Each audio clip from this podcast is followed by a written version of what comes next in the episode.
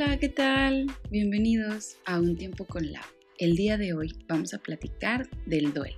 Estoy segura que en algún momento de tu vida has pasado por alguna pérdida. Esta pérdida puede ser ocasionada por algún accidente, por alguna enfermedad, por alguna separación incluso. Pueden ser pérdidas físicas en donde la persona deja su cuerpo para poder ir a otro lugar, a ese lugar de descanso, a ese lugar en donde hay otra dimensión, otra estancia. O también pudiera ser alguna ruptura, alguna separación, que es totalmente normal cuando tenemos una separación de a lo mejor tres años, 5, 15 años e incluso hasta más. Son pérdidas en donde la persona realmente no se va de este mundo como tal, pero si abandona a la pareja, si abandona a la persona o nos abandona. Entonces hay que identificar muy bien qué situación es la que tú estás viviendo, qué tipo de pérdida estás teniendo, qué tipo de duelo es el que vas a estar resolviendo. Aquí lo importante, y como les vengo mencionando, es identificar y aceptar la situación en la que nos encontramos, para partir de ahí, mediante la aceptación y una negociación interna, para poder aceptar y poder tener la capacidad de resiliencia y de una adaptación a la superación de las circunstancias que en ocasiones son muy traumáticas. ¿Por qué? Porque tenemos una dependencia, porque tenemos algún tipo de apego, porque tenemos alguna relación muy fuerte, dependiendo cómo la, la llamen y cómo la gestionen ustedes, pues obviamente va a generar un dolor. Aquí el detalle es cómo vives tu duelo cómo has pasado tu duelo o tus duelos. Estamos pasando por una situación complicada en donde muchísimas familias se han visto afectadas y que han tenido que llevar un proceso de duelo. Sin embargo, el duelo lo vive cada persona diferente. No todas las personas viven un duelo igual. Pueden ser similar, pero el proceso interno es inigualable. Aquí dentro de las fases del duelo tenemos lo que es el proceso de la negación. El punto número uno, la negación. Tenemos que en esta fase, como todos, al inicio de una separación, al inicio de, una pérdida, la persona empieza a, de cierta manera, ser incrédula de no poder creer, de, poder estar en un grado o en una etapa de desequilibrio, de confusión, de ansiedad, sin tener la capacidad de aceptar que ha pasado o que ha vivido una pérdida. El preguntarse el por qué se fue, por qué me pasa a mí, en qué situación permití yo dar ese paso o por qué llegamos a ese punto, cualquiera que sean los, los casos. Entonces, el punto de la negación es uno de los procesos que todo ser humano lleva, que todos en algún momento, en las cuestiones hasta muy simples, en las cuestiones más sencillas, se llega a presentar. El punto número dos es el proceso de la ira. Cuando la persona está pasando por una hostilidad, por ciertas emociones en donde se genera inestabilidad, hay irritabilidad de la persona, hay mucho coraje, mucho enojo, mucha e incluso se pudiera ir o puede llegar a escalar al, punto de, tener rabia por la situación, por el problema, por lo que se está suscitando como tal. Entonces, el proceso de ira es uno de los procesos o uno de los puntos que son de lo más común que pase en el proceso de duelo. Sin embargo, aquí es bien importante poder tener una capacidad de poder también identificar hasta qué punto yo me puedo involucrar o no en el dolor emocional, porque no nada más es tener ese tipo de situaciones, sino que también entenderlas. Porque esta situación o este proceso de ira de la persona puede desembocar en cuestiones físicas del cuerpo, en donde la persona no tiene un autocontrol para poder gestionar lo que son estas emociones. Puede ser alguna situación de colitis, gastritis, estrés, boca seca, a lo mejor agitaciones, sudor excesivo, taquicardias, todo ese tipo de situaciones son las que vamos a manifestar o se manifiestan mediante lo que es la ira. E incluso se pueden dar situaciones respiratorias en las cuales se pudiera generar un asma como tal. El llanto es algo normal que también se manifiesta y que es muy evidente en, en, la fase de la ira, en donde es normal y lo más común que esté la negación y la ira al mismo tiempo presentes dentro de lo que es la persona. Al principio, pues obviamente es la incredulidad, lo que es el punto de negación muy arraigado, muy fuerte, muy específico. Después está el proceso de la ira que les comento, en el cual se liga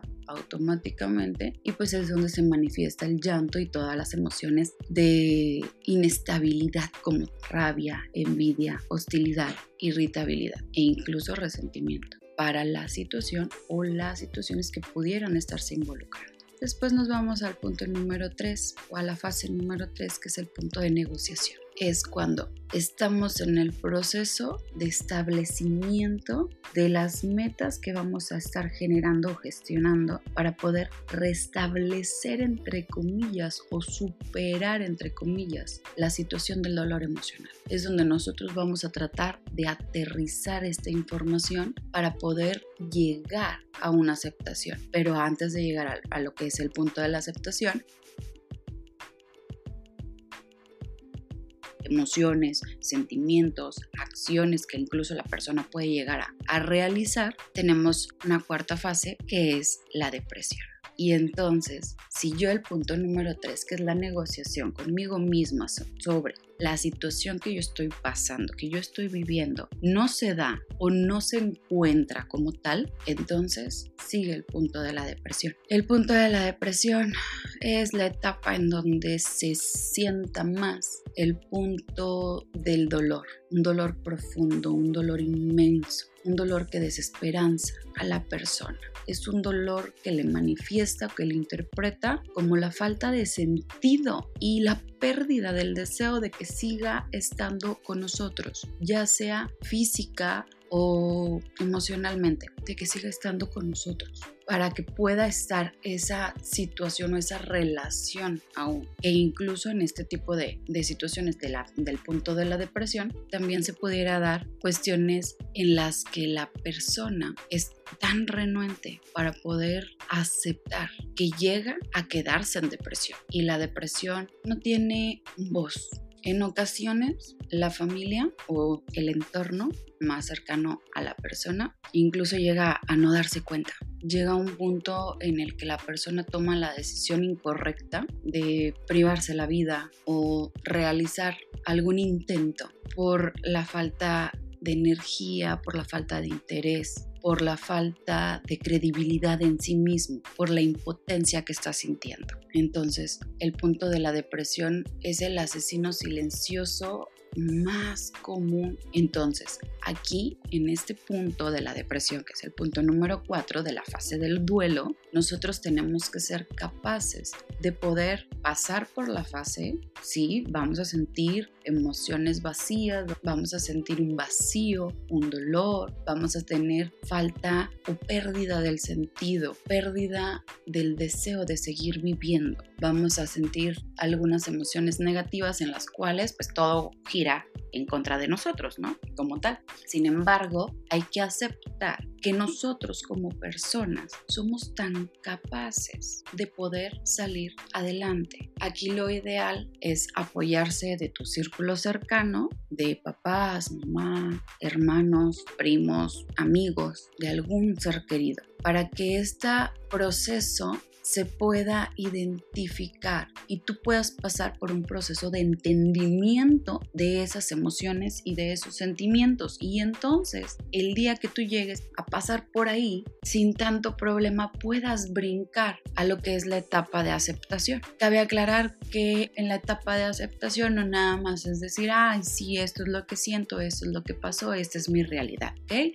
Y le damos un nuevo significado. No, no podemos minimizar en ningún momento emociones y sentimientos. Siempre hay que identificarlos correctamente. Yo siempre les he comentado, hay que ponerle nombre y apellido a lo que tú estás pensando, a lo que tú estás sintiendo. Identifícalo correctamente para que puedas sanar, para que puedas hacer consciente las situaciones que en ocasiones por punto del inconsciente pasan desapercibidos sin embargo, que hacen una cosquillita todo el tiempo a la persona. Los dolores son únicos. Tu dolor se respeta, tu duelo se respeta, tu proceso se respeta. ¿Sí? Y si eso se respeta, tú también lo tienes que respetar. Tú también tienes que ubicarte en el punto en el que te encuentras para poderle dar un tiempo a esas cinco fases de que procesen toda la información de poder llegar a un punto de estabilidad nuevamente dentro de tu vida para que esto a la larga no se vuelva o no se vuelque contra la persona y no sea contraproducente, porque si lo dejamos pasar, lo aceptamos o superamos, entre comillas, ¿no? De que, ay, sí, ya, se me olvidó y se acabó. No, el dolor no funciona así. Este, si se olvida tal cual, entonces solamente estamos dejando una bolsita de plástico llena, pero llena de piedritas. Y entonces el día que esa bolsa de plástico se llene, se va a romper. Y cuando ya no pueda más con el dolor y cuando ya no pueda más con el peso que está cargando, toma una decisión que como les comento, no es la más adecuada. Aquí lo más adecuado es que tú puedas identificar tus procesos, que puedas identificar tus emociones y sentimientos y poderlas vincular o puedas analizar correctamente para que las canalice y focalices toda esa información que tú tienes en emociones y sentimientos. Y entonces esto pueda ser una fase de duelo superable sin ningún tipo de conflicto. Cuando tú ya tengas identificado todos estos procesos, todas tus emociones, todos tus sentimientos, que lo puedes hacer solo o lo puedes hacer acompañado, que es lo ideal, lo más recomendable es que te acompañes de tus seres queridos, pero también puedes pedir apoyo y apoyo psicológico para poder llegar a la aceptación, un proceso que deberíamos de practicar en el punto de la resiliencia, ser resiliente para poder gestionar todo el proceso y tener la capacidad de enfrentar todas las adversidades con las que tú te puedas encontrar a lo largo de tu vida. Y vas a ir superando y vas a poder salir adelante y vas a poder aceptar las diferentes situaciones con las que tú vas a estar viviendo, con las que tú estás en contacto. No todos pasamos las mismas situaciones, no todos vivimos un duelo, un estrés, una ansiedad, una crisis de igual manera. Todos llevamos un proceso. Aquí el punto importante es que tú puedas identificar o seas capaz de poder identificar esos procesos. Hasta aquí llegamos por el día de hoy. Espero que te haya gustado el contenido, hayas podido detectar algunas situaciones Recuerda que siempre es mejor llevar un duelo acompañado de alguna persona o algunas personas que son importantes para nosotros. Pueden ser familia, pueden ser amigos, puede ser la pareja. Ubica en qué punto se encuentra tu duelo, en qué fase encuentras, para que te puedas conocer y puedas desarrollar todas estas capacidades y habilidades muchísimo mejor. Y entonces el superar a lo que es el duelo puede ser algo más sencillo. No olvides seguirme en mis redes sociales, estamos en Facebook, y en Instagram como un tiempo con Lau y compartir este audio con las personas que todavía están pasando por un proceso complicado. El siguiente episodio estaremos platicando sobre algunas técnicas, algunas actividades con las que podemos superar este proceso de duelo. Muchas gracias por acompañarme. Chao.